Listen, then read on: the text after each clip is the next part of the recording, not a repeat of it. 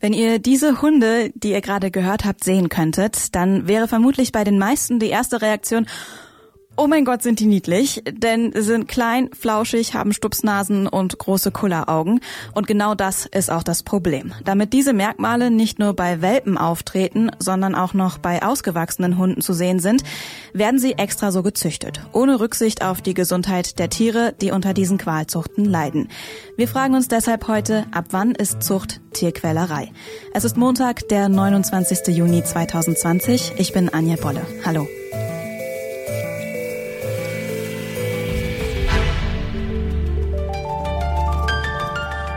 Zurück zum Thema. Viele Tiere, die wir als Haustiere halten, werden immer extremer gezüchtet. Hunde sind von Qualzuchten am meisten betroffen, weil wir Menschen sie wie keine andere Tierart in erstaunlich vielen Varianten geformt haben. Das führt zu genetischen Schäden und gesundheitlichen Einschränkungen. Am meisten verbreitet sind eine zu kurze Nase und verengte Nasenlöcher, die zur Atemnot führen können. Ich habe mit Heidemarie Ratsch von der Initiative Qualzucht, das ist doch krank, der Berliner Tierärztekammer gesprochen und sie gefragt, welche weiteren gesundheitlichen Probleme bei den Tieren denn auftreten können. Das, was Sie genannt haben, ist das Entscheidende, dass sie eben äh, schlecht Luft kriegen, dadurch, dass zwar die Nase verkürzt, aber alle anderen Organe im Rachenbereich gleich groß geblieben sind. Die passen also gar nicht mehr, einschließlich Zunge und Zähne. Aber die Veränderungen sind auch noch weitere. Das heißt, äh, die äh, Wirbelsäule zum Beispiel äh, ist verändert. Das sieht man daran, dass sie unter Umständen einen krüppeligen Schwanz haben, gar keinen Schwanz haben, einen geringelten Schwanz haben. Und das wirkt sich auch auf die Wirbelsäule aus. Das kann Keilbildung geben, Zusammenwachsung, das Rückenmark wird eingeklemmt, das kann zu Lähmungserscheinungen führen. Oft haben sie auch Herz-Kreislauf-Schäden noch dazu. Und die Augen sind natürlich auch stark betroffen, ne, dadurch, dass sie nicht mehr richtig in den Höhlen liegen können. Inwiefern sind die Augen dann betroffen? Was kann da passieren? Äh, die stehen sehr weit hervor, das heißt, äh, die können leicht austrocknen, es können die Augäpfel tatsächlich sogar auch herausfallen, wenn das besonders extrem ist. Unser Pathologe in der Veterinärmedizin hat zum Beispiel äh, gesagt, dass ein, einem Mops beim Herabspringen vom Sofa der Augapfel herausgefallen ist. Das sind natürlich dann extreme Auswirkungen und da kann man sicher auch ein bisschen darauf achten, dass das nicht zu arg hervorgehoben ist, dieses Merkmal. Laut dem Tierschutzgesetz, Paragraph 11b, ist es verboten, Tiere zu züchten, die unter gesundheitlichen Problemen leiden. Wieso werden dennoch weiterhin Tiere gezüchtet, die ja offensichtlich unter gesundheitlichen Problemen leiden? Ja, das äh, ist dann ganz offensichtlich nicht bei diesen Züchtern angekommen, sondern die sehen, dass man mit diesen Tieren sehr gut und viel Geld verdienen kann, weil äh, die Tiere so gefragt sind. Und es ist auch schwierig, tatsächlich an die Züchter heranzukommen. Wir sehen diese Tiere viel, gerade hier auch in Berlin, wo ich wohne, äh, gibt es sehr viele von äh, Bulldoggen und Möpse oder auch ja englische oder französische Bulldoggen. Und die Halter selber, die kann man ja nicht belangen. Also man müsste an die Züchter herankommen und man müsste versuchen, dieses, äh, diese Nachfrage zu reduzieren, also da anzugreifen. Die Aufklärung äh, ist besonders wichtig und äh, da scheinen diese besonderen Menschen, die das, äh, diese Tiere lieben, äh, ziemlich resistent zu sein. Das sagt Heidemarie Ratsch, Präsidentin der Tierärztekammer Berlin. Sie hat mir außerdem noch gesagt, wer zum Beispiel unbedingt einen Mops haben möchte, der sollte darauf achten, dass die Nase eine bestimmte Länge hat.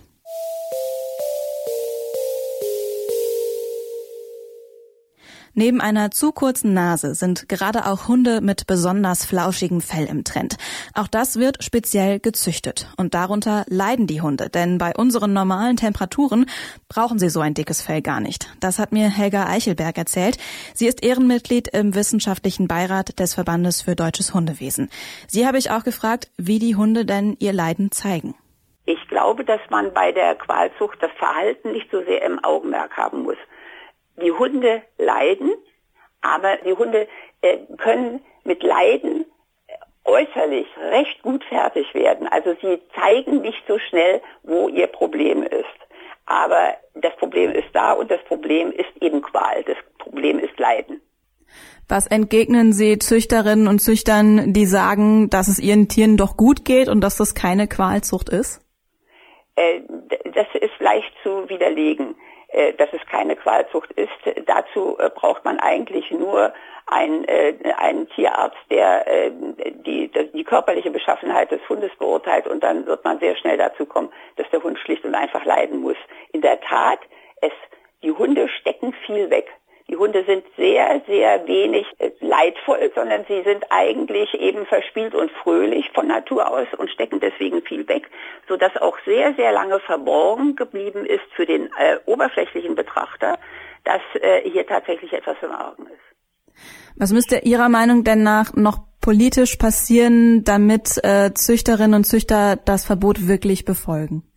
Also ich glaube, dass äh, man etwas ganz Grundsätzliches dazu ändern muss. Wenn man eine Rasse hat, die äh, unter der Qualzucht leidet, dann gibt es nach meiner Meinung äh, zwei Wege, um gegen um äh, die Rasse eben wieder zu sanieren.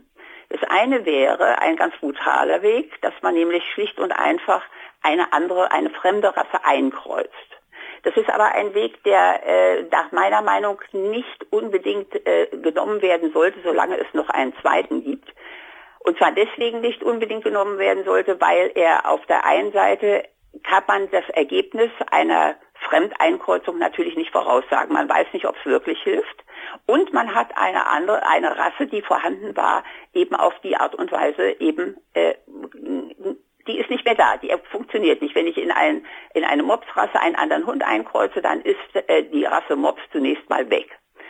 Das ist also keine ganz schöne Sache. Was für meinen Geschmack das viel bessere ist, und dem äh, gehen wir eben auch intensiv nach, das ist, dass man versucht, die äh, Zuchtmethode zu ändern, insofern, als man äh, versucht, gesunde Hunde, wirklich noch gesunde Hunde, die qualfrei sind, zu finden und diese dann als Grundlage für eine neue Zuchtrichtung zu benutzen und die anderen Hunde eben gar nicht mehr zur Zucht zulässt.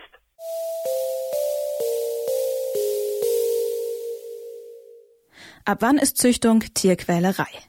Wenn Hunde nicht mehr atmen können, ihre Augen verlieren, so wie Heidemarie Ratsch von der Tierärztekammer Berlin es erzählt hat, dann ist es Tierquälerei. Oder wenn sie leiden und es mehr um Profit geht und nicht um das Wohl des Tieres, so wie es Helga Eichelberg vom Verband für deutsches Hundewesen gesagt hat, dann ist das Tierquälerei. Das war zurück zum Thema für heute. Wenn ihr Anregungen habt, schreibt uns gerne an kontakt.detektor.fm. Wir freuen uns, wenn ihr auch morgen wieder zuhört. Ich bin Anja Bolle. Bis zum nächsten Mal. Tschüss. Zurück zum Thema vom Podcast Radio Detektor FM.